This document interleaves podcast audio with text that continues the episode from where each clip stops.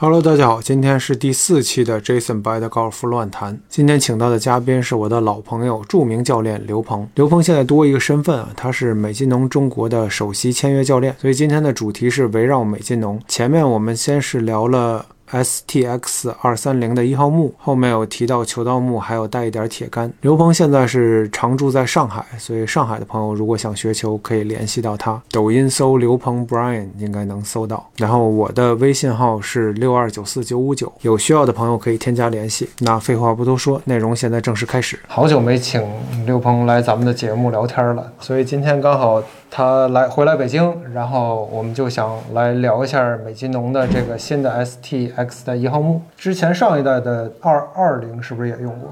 二二零用了都有半年多，呃，感触还蛮深的。因为之前一直说实话都是，无论是我自己用也好，还是这个就是之前最早自己的购买，包括后来这个也有合作一些品牌，基本上都以偏美系为主。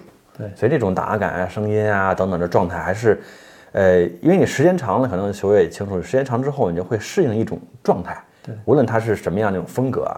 然后呢，之前换到二二零的时候，没有觉得不适应，但是那个调性是不同的。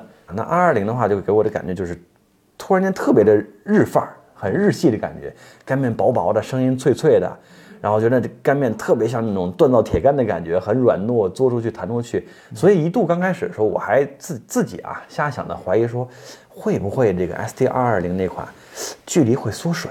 我因为手感会有种感觉嘛，因为你太软太糯了嘛。对，然后脆是吧？对，而且它那之前那个科技在这个地方叫做 Wave，就是波浪科技，它就是希望你的杆面像个弹簧一样，能够把球弹出去，顺着这个一波一波这个波浪形的一个设计。嗯。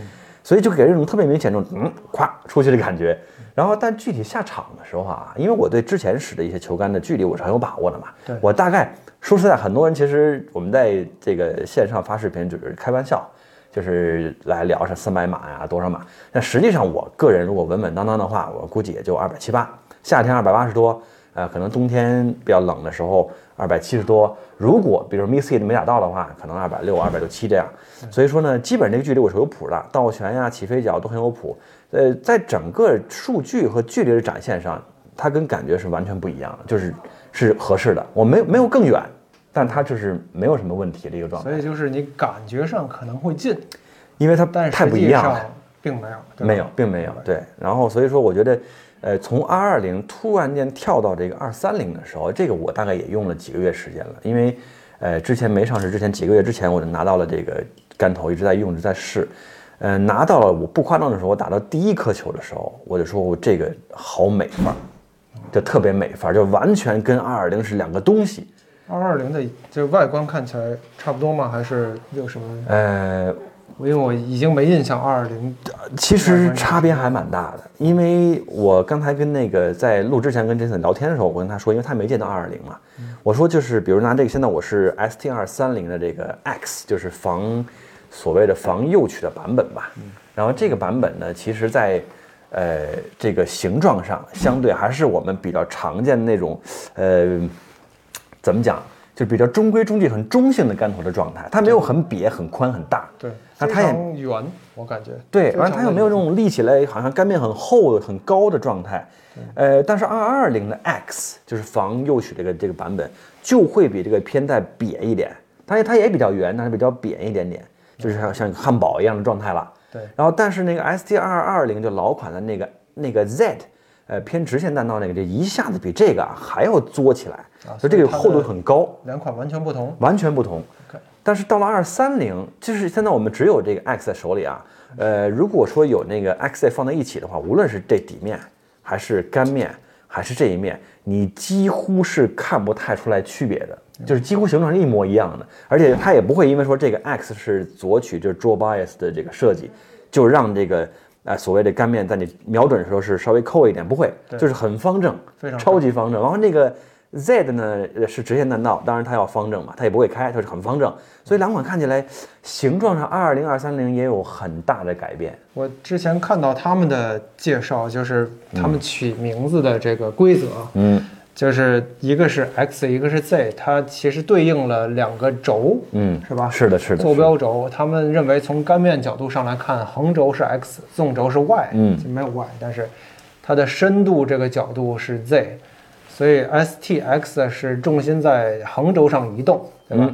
好像应该是稍里一点或者稍歪一点。是的，是的，是的。但是 STZ 就是在这个轴上移动是的，所以可能重心应该会更靠后，然后可能会更稳定一点。没错，它好像是借助了一个一个几何学去解决了这个所谓的直线和 和 draw bias 的一个状态。它不并不是通过这个很很直观的时候观看面，或者说这个滑块可以滑到底下上面那种感觉。哦，我记得好多年前他们的是有一款有一款是好多上滑块上代的，是吧？上应该我没记错的话，应该是上上代。对对对，那个我当时就是看图片，我有一种很强的想要试试的这个欲望。对啊，当然是那个应该是二二零的上上代，也就是这个的上上上代。如果我没记错的话，应该是那一代。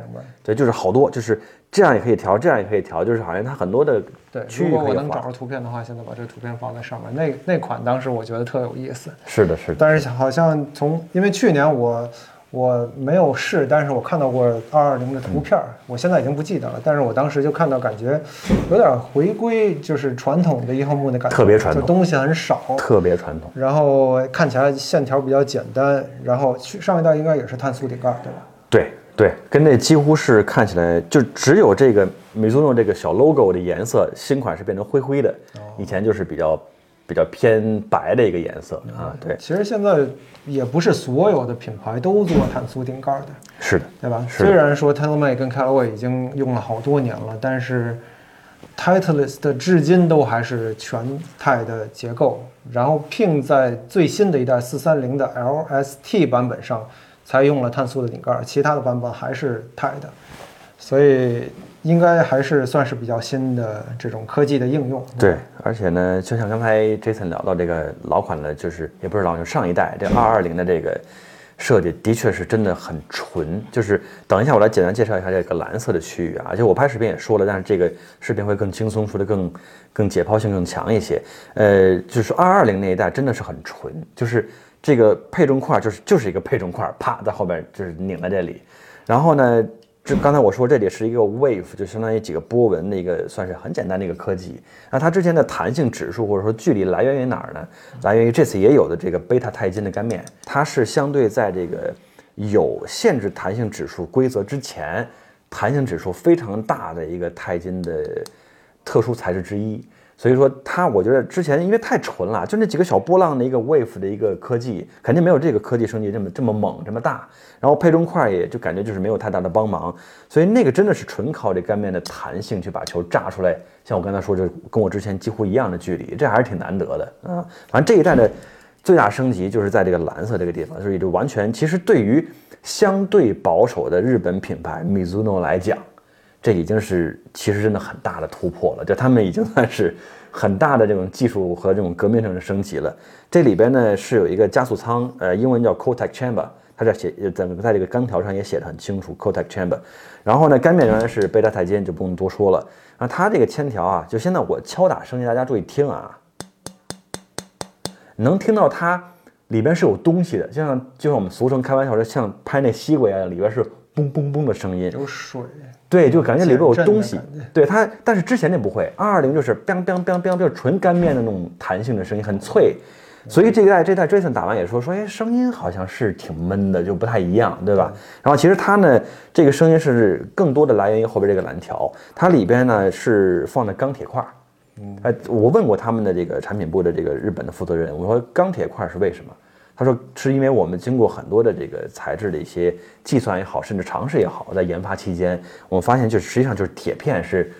就是回弹性，二次回弹性最强的，因为干面是第一回弹，然后它打到里边之后，因为球打到干面之后呢，它的干面，包括整个这干面的这一块都会产生形变嘛。其实如果放的非常非常慢的看的话，对，那这个形变弹到这个地方的时候，他说是钢铁片的弹性是更足、更直接的。但是钢铁片有一点小小的缺陷，就是它容易太炸，这个力量容易比较散，所以用那 TPU 的蓝色材质把它封上，所以才有了。这个声音，就它有弹性，但它 TPU 把声音给缩回来，也就是让那个让那个更好的力量就更好的集中在比较偏甜点中心的一个位置。它干面的中心背部也是相对偏厚一点点的。它其实有点像是在后面安了一个弹簧，对，是这个意思，是这感觉，是这个意思。但是又不是说弹簧那么简单的一个结构，又不是复杂的弹簧。对对，一个复杂的弹簧。然后这块是我觉得它真的是最大的升级。之前我拍视频的时候，我说大家也看它这个是倒悬的数值是否有减少，是因为一个小升级，它它从把之前的二二零那个配重那个那个小块儿，它改成那个蛮长的螺丝，大概有这么长那个螺丝，它给拧进去，所以它那个就相对来讲是这个这个重量会偏。干面方向去走一些，所以多少会降一点点倒悬。但是美津浓跟我说过，他们应该不太想把注意力放在超级降倒悬那个方向，因为他们认为倒悬太低可能不够好。那这就引到一个很关键的话题。我跟 Jason 在录之前我们在一起聊天的时候说，呃，Mizuno，别的日本品牌我还不是没有发言权啊，但是 Mizuno 相对还是相对怎么说呢？他比较考虑到 better players，对，就是他没有那么的说。初学啊，超级防右曲，然后超级倒旋，超翼起飞，它不是往这个方向去靠的一号木和木杆的设计。它在欧美就是给人的定位的感觉，肯定是说选手水平比较好，是搭美津浓的铁杆，是的对吧？是这种感觉。是的，是的，是的。所以它可能就是产品更多的定位是我用美津浓铁杆的这些人，我能不能有一个好的木杆产品给到他们，他们能用一整套的美津浓对球杆，对吧？对，所以说。它的这个嗯，铁杆也好，木杆也好的，呃，尤其是铁杆的受众群体，相对就不是说面向所有的初学。当然，它的 hot metal 很易打，所以很容易打。对，非常我能我能非常理解，说那些选手用的比较好，他们铁杆的选手，他用这个木杆肯定应该是会，是的，就是起码不比他们现在能买到任何大品牌差，很有惊喜，而且甚至有可能在某些方面说。表现得更好。对，而且就是还有一点值得说，就是我个人觉得，这就是举个不太恰当的例子，比较容易理解啊。就是如果你一定让一个超级跑车的一个品牌去生产一个接近平民化的东西，一辆车的话，那它一定还是跑车，它一定还是一个一般人，比如你刚拿完驾照，你无法驾驭的东西，对吧？但如果你让一个就是就是大众的一个车，那大众品牌的一个汽一个轿车品牌，让它出一个就是呃省油甚至省电。甚至好开，拿起来就可以，就可以方向盘挡都不用挂。这种方式的话，那可能就是很多刚学会车的人就会开。所以这就是一个品牌的文化和调性的差异。我个人觉得是这样。对，但是可能带来的一点缺陷就是，如果你是一个水平比较差、一号木水平比较差的选手，我觉得可能就会你不会获得像其他大容错品牌那种一上来就很好打，弹道很高，对，然后同时打到干面什么地方。都很好的那种效果，当然这可能也没有，但是就是它并不是一个偏容错性的感觉。对，其实我看这一号木啊，我的一个想法，这次这是我纯个人的想法，呃，也是我个人的一个体会。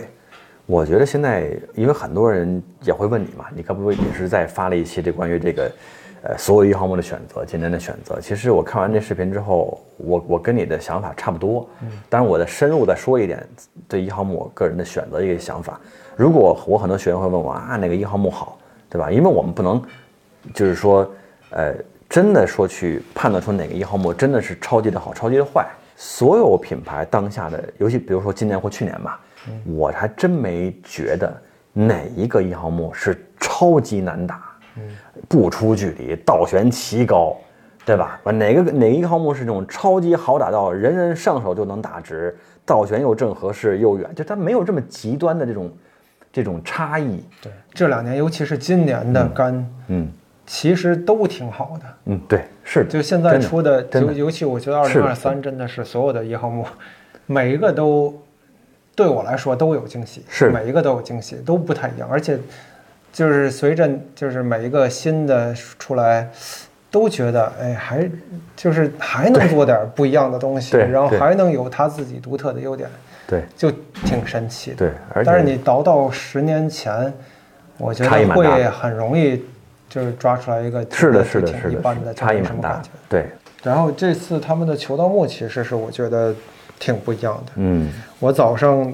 拍了这个一号木和球道木的试打视频，挺不一样的。就是我觉得他们把整个一号木的所有技术都用到球道木上。嗯，对，还有铁木杆都有。对，这个挺神奇的。因为大部分品牌，你知道早几年就可能有的品牌会，它一号木碳素顶盖，然后球道木就其实是金属的。明白。对。钛的，对吧？或者一号木有什么样的科技到球道木上就是难，这个其实就不是说不能，我觉得最大的原因就是价格，因为毕竟那个贵嘛，这个便宜嘛，你得用那个可能三分之二的价格去卖这个产品。是，如果你把所有东西都加到这个上，控制也会问题，对吧？那那对品牌来说，他们肯定不愿意嘛，那他球道木就得卖到跟一号木一样。没错，没错。但是这个确实他们。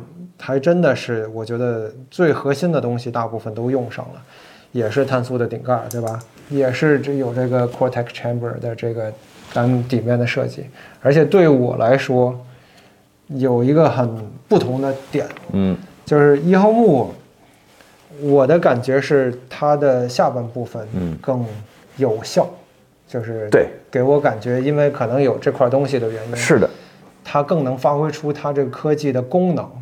但是我起码今天打的的失误的稍微有一点点偏上，嗯，然后相对来说好像就没有那么明显的感觉，就感受不到这个这 Cortex Chamber 的帮忙了。对对对对对。但是球到木我就可以打得很薄，因为我都是地上打，我就没架过 T，，所以嗯我的失误肯定是偏薄，嗯，而不是厚。然后所以他给我的明显的带来的这个帮助就更大，嗯，而且。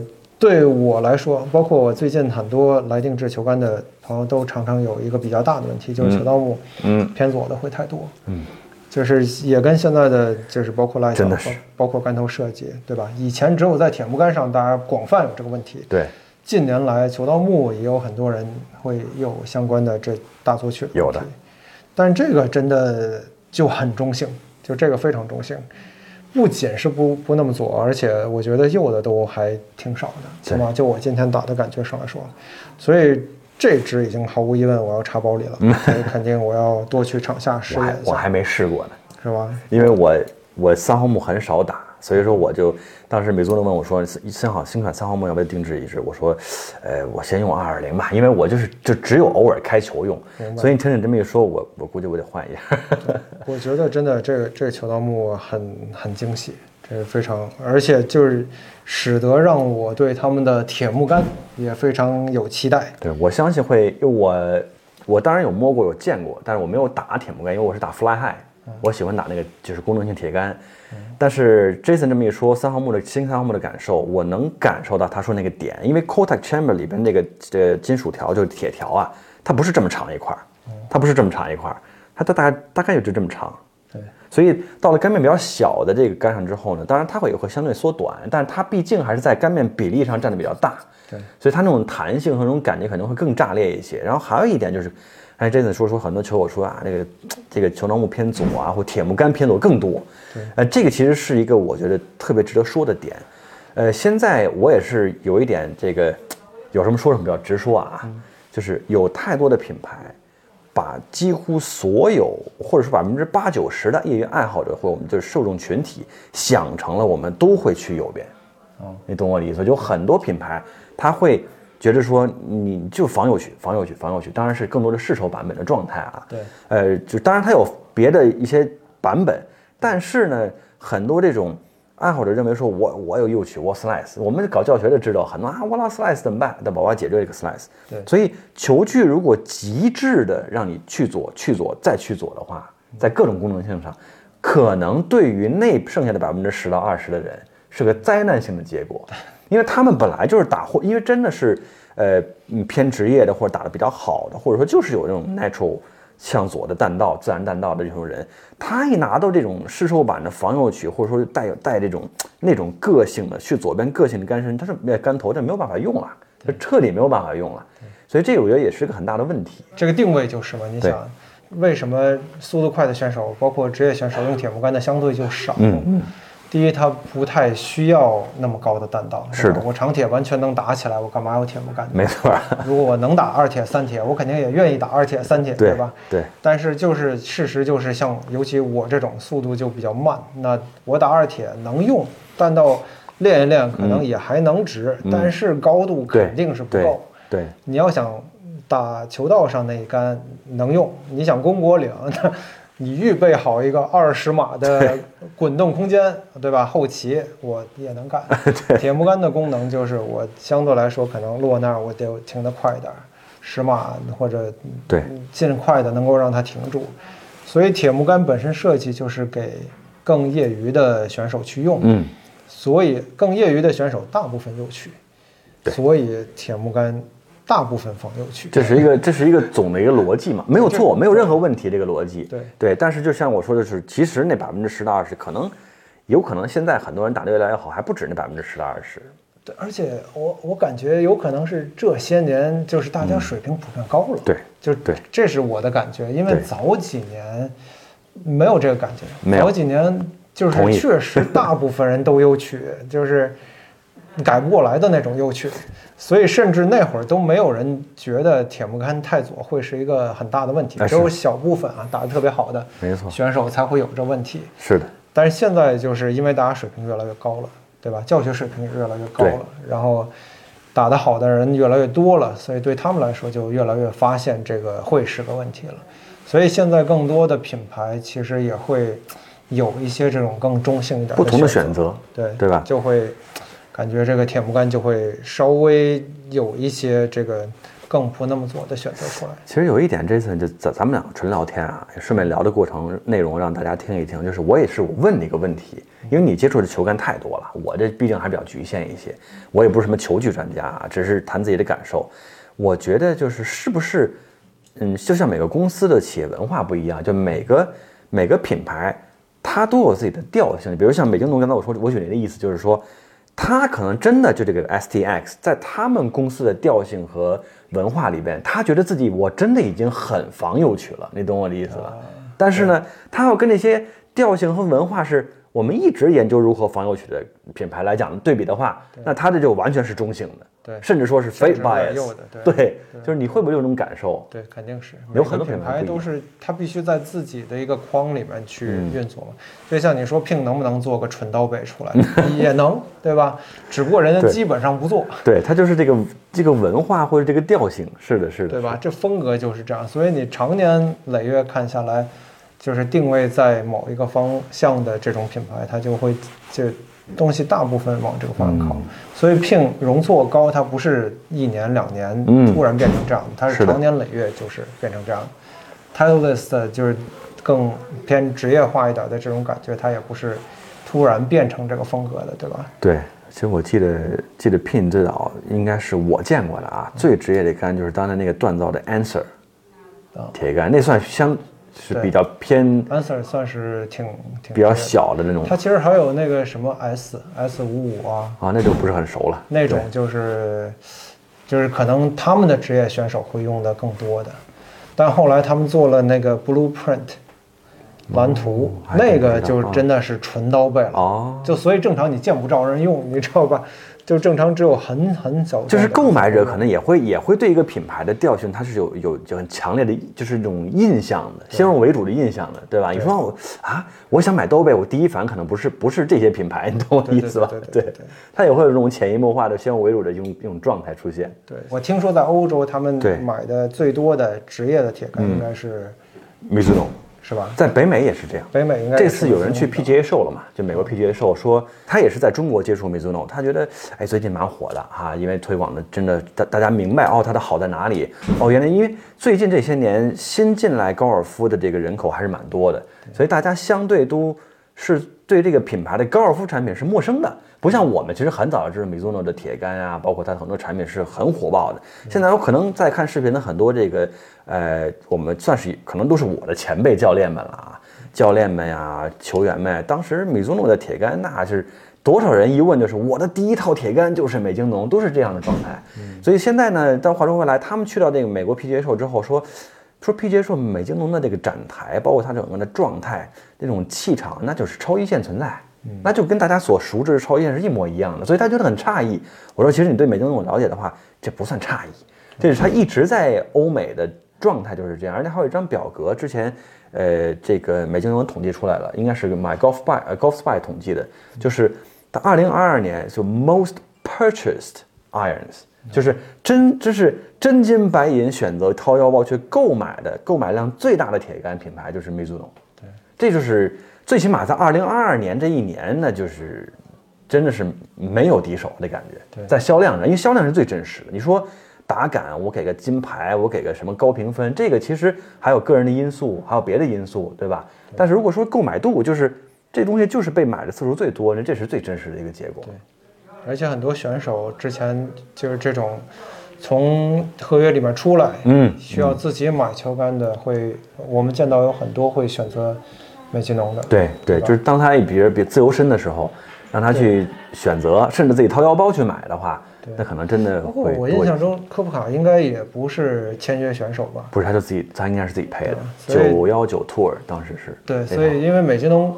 应该官方好像是看不到这个人的。对，官方呢，美津浓签约的职业球员并不是很多。这这其实不得不提到，就是他还是个大运动的集团。嗯，那他也不是把所有的力都放在高尔夫上。对，我们比较熟悉的美津浓就只是 Luke Donald，对，唐纳德。对，而且应该是我没记错的话，唐纳德应该是美跟美津浓签约了一个终身的一个合同，好像是这样的合作合同。对，如果有人还不知道的话，这个是对，曾世界第一啊，曾经的。应该也没那么久吧，五六年前、七八年前，不止了，是吗？不止了。如果有人还不知道的话，这个是当年很有代表性的一个欧洲选手，是英国人，然后非常的就是以铁杆著称，铁杆王嘛。当时大家都所就通称为铁杆王唐纳德嘛，对，铁杆非常非常的好。然后，但是呢，距离相对差一点，是的。现在听说也远了。但是可能年纪上来了，是的。但是在我们当年，就是很多人要想学他的铁杆。哎呦，好多，因为他很方正，他不暴力，很方正，很很优雅，很优雅，对，很优雅，这动作看起来很轻松的感觉。而且，Look Donald，这聊个题外话啊，这也算小故事分享。呃，Look Donald 的他的他的球商是非常高的，就他的这是打球的球商和智慧，包括策略等等是非常高的。不然你想。他当年大概最远两百八左右的一个，呃，二百七八的 average。对，即使是当年在 PGA Tour 上也不算打得远的。啊，他可以对存活率很高，九号得一百五十几，一百五大概这样。对。然后呢，所以他他是用超高的这种球商来让维持自己这种高竞技状态。然后这点被谁看上了呢？被 Michael Jordan 看上了。哦。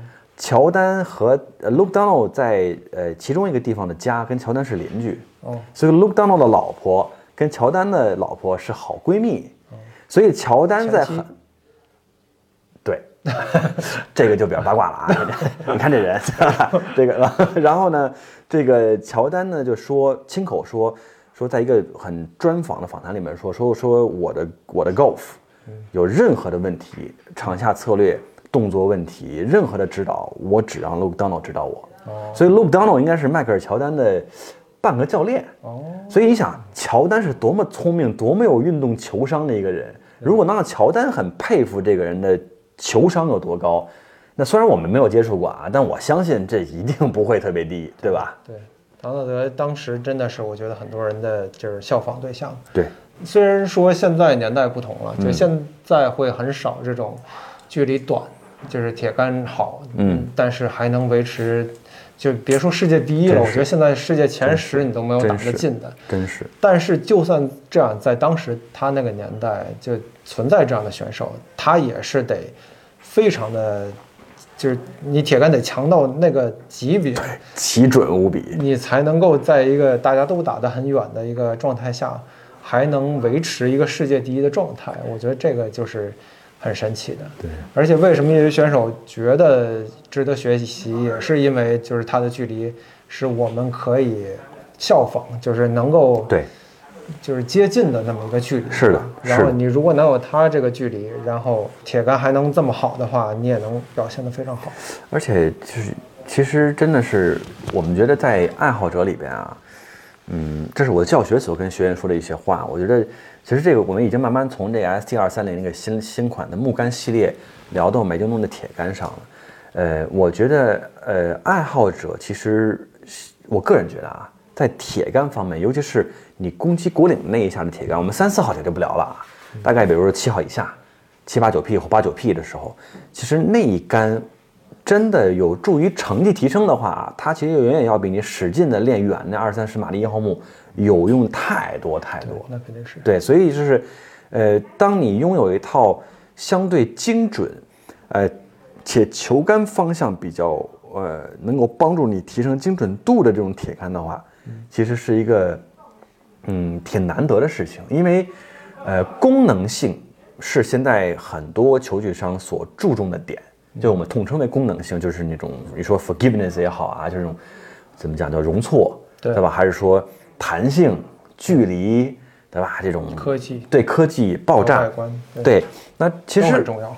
我觉得呃，可能不光是 Mizuno，呃，更很多的品牌可能以日本的为主啊，大家都还是我们说俗一点叫传统，还很传统。其实那不是传统，他们其实还很清楚铁杆的目的和意义是什么。铁杆的目的就是准，对对吧？就是稳，就是你散点越来越窄，越来越窄。一毫木你你再怎么练，你也不可能散点窄到比屁杆还准，对这是不现实的。所以说，他们很清楚这一点的个性一定要保留。所以，Mizuno 的铁杆，嗯，所有系列，包括它最容错的那个 Hot Metal 系列，已经是很容错的铁。我七号铁大概能打二百那种那种功能性啊，但它还是要保证这个杆子的起飞高度、重心的匹配好。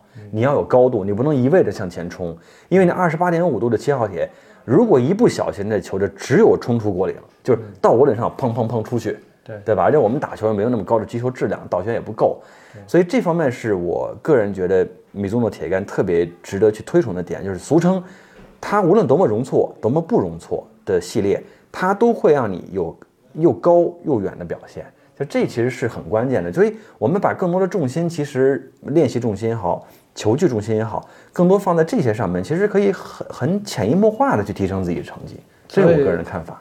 所以新的铁杆系列你选了哪款？呃，我选了二五。其实对于我来讲，呃呃，美津浓的人也跟我说，你怎么能选二五呢？这是不是有点太过了什么的？但这跟还是个人习惯有关系。我之前一直常年习惯了功能性的比较美系的铁杆，常年功能性。所以说呢，呃，当然我很早以前用的是美津浓，在我在澳洲那时候打的最多，完了参加一些业余比赛的时候，那时候，但是现在已经忘了那时候的就是那种进攻铁杆的状态了。因为后来回国了以后呢，回国之后打太少了。那 Jason 知道，我二零二二年一年虽然有有口罩问题，但是我一年几场五场，对，还是四场跟学员下的，就是没怎么打完这这这十八洞，然后。就这种状态的时候，我必须需要球具去帮我。但是如果我但分现在稍微练一点点，比如一一周能打一场，能以这个频率打的话，我觉得像二二五什么，对于我个人来讲，可能功能性有点过强了，可能二二三呀，甚至说九二三 Tour 啊，对。会更好一些。对，这可能有人不了解中间的区别，嗯。就是在 Mizuno 它有两个系列，然后一个是 Mizuno Pro，嗯。就是其实是以前大家熟知的 MP 系列 MP 对，相对来说更偏这种小一点的、精致一点的、更传统一点的杆头类型。然后另外就是 JPX，就九二三，就是他们的相对的更科技感强一点的，然后提供多一点容错的类型。然后刚才咱们说的这个二二五呢，是在这个 MP 系列，就职业系列里面、三款里面相对最业余的一款。对，最容错的，对，对，它二二幺是最小的纯的刀背，然后二二三是一个 CB，就是嗯就像其他的 CB 一样对，比 MB 稍微大一点点。是的，然后二二五是一个中空的刀背，所以看起来跟二二幺有点像，但是它是空的，所以它会大一点儿。所以它应该属于定位是一个距离型选手铁杆，对吧？应该是这么一个定位。是的，是的，现在其实这个定位的杆是挺多的，挺多的。对吧？像嗯。七九零啊、PXG 啊，然后 Pin 可能有 i 五百啊，就是类似，嗯，然后 Titleist 应该是 T 二百，对，这种对，差不多都是在这一个方向类型的，所以一般来说可能更适合需要一点距离的业余选手，打得比较好的业余选手，对对吧？因为毕竟它是在 Pro 系列里边嘛，对对对对，更业余的可能你会希望说我们九二三 Forge 对吧？或者说业余而且需要距离那对 Hot 对 Metal 对吧？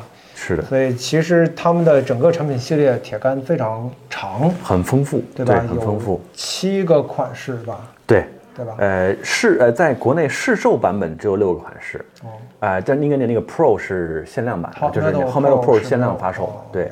那还其实还有一个版本是日本定制可以订到，叫 High Launch，那就是最最最轻量，所谓最轻量化干头的 Hot Metal，就它可能重心更低。但是没那么强。呃，Hot Metal 的 High Launch 就是它会更起飞，会更易起球的那个版本，但那个是只有日本定制才可以订得到的。啊，所以其实他们这个应该是给最最业余，就是最很多女孩子会订，对需要高弹道，就没有速度，没有力量，相对是这样，对吧？它不会轻一点，需要那么强的角度的，没错，这个其实是个好选择。非常好的选择。因为我之前就是觉得，就是 Hot Metal 是会很好打，但是角度稍微有一点点强，嗯对对，力量弱的需要高起飞的可能会稍微有点难。是的，是的。对，如果能定制，那肯定是好很多。是，还有就是就是之前，其实我是从 Jason 这里听这个说法的啊。Jason 之前拍了关于 Mizuno Pro 包括 JPX 的这个球杆介绍的时候，他说了一个很好的比喻。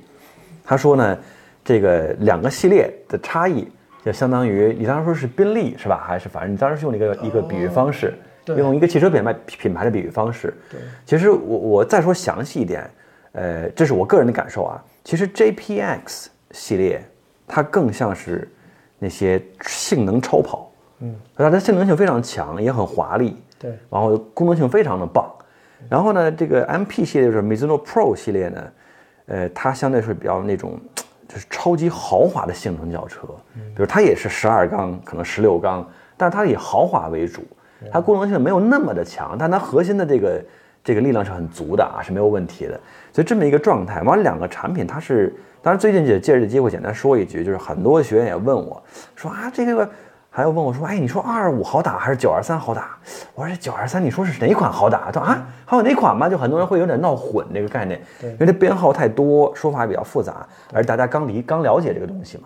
其实 JPX 和呃 MP 和 Mizuno Pro 它是连一年一年分开发售的，比如像今年可能到年底的时候就会发售全新的 Mizuno Pro 系列，就是我们现在熟知的二二幺、二二三、二二五的后一代。那么当然去年的十月份、十一月份的时候发的是 JPX 九二三，对吧？那么再到了呃明年的年底，可能又是到 JPX 全新的升级，它是这样。那往往我们可能理解说，两个系列在一个品牌里出现都是铁杆的话，会不会是一个铸造系列，一个锻造系列？嗯，一般会有这种想法嘛？对，因为时间一个高端系列，一个啊对对对会这种价格会有比较明显的对差，但但是 Mizuno 不会，它就是两个，除了 Hot Metal 这一款以外，它几乎全是高密度的锻造的版本，而且全是有非常高质量的状态，所以真的就是萝卜白菜，没有说哪个说啊哪个比哪个好，哪个比哪个坏。像今天我还在在这阵子碰到一个朋友说，我就是特别喜欢 JPX，我特别喜欢 JPX，我就觉得九二三特别好。那也有我很多学员说，我就是非二二三、二二五不买，啊，就是我就认 MP 系列，所以这是一个呃，看你的受众群体不同，两种喜好的选择，我觉得是。而且给我现在的感觉好像说，欧美人更偏向 JPX 然后日本人会更偏向 Mizuno Pro。Mizuno Pro。我之前看到的，就是欧美的职业选手 几乎大部分都是对 JPX，包括科普卡当时是九幺九 Tour 嘛，对吧？对，就它相当于现在的九二三 Tour 呃，九二三 Tour，对吧？但是日本很多的他们的那种日系的选手，对就都是一水的 Mizuno Pro，就感觉每一个都是那种精心雕刻出来的这种感觉。而且它还有一点不同，就是它的形状，当然这个我接触比较多，也比较发言权。就是最起码当季的这几款呢，所有的铁杆它都会，即使是 Hot Metal 最容错的，它也没有做到很肥很大，就是它这个东西它不胖啊，它相对都是苗条的，它只是就是在易打的地方它让你变得更容错。然后呢，这是第一个总的调性啊，第二就是 Pro 的呃这个总总体的嗯设计的状态、大小、薄厚度和这种形状，和 JPX 是略有一点点差别的。就 JPX 它是那种偏长一点的哦，的容错，比如是厚是薄。明白然后 Mizuno Pro 是偏短一点的，偏厚偏薄，它是大概是这么一个是一个状态。而且呢，两个系列最我个人最在意的一个点啊，我作为这声音特别在意。两个系列的声音调教是完全不一样的，因为美津浓 Pro 是有微波调声音的这个科技在里边，所以它每一款它的声音都是单独调教出来的。所以我不知道您有没有印象，R 三和 R 五的声音是完全不同的。对，R 三是像打到一个小薄铁片一样那种啾一声，然后 R 五是啪一声。对然后呢，九二三 Forge、九二三 Tour 它都是二二幺，它都不一样的声音，所以 Pro 和 JPX 声音也不一样。其实说这点的原因是，是因为很多学员跟我反馈说，大家还都很在意。很多人买完这个这个杆之后回来跟我说：“哎呀，这声音太好听了！”就是他很在意声音这个事情明白。啊。我原 我原以为是自己的爱好和癖好，没想到很多人很喜欢声音这个事情。因为声音跟手感是紧密相关的，嗯所以会有很大的影响。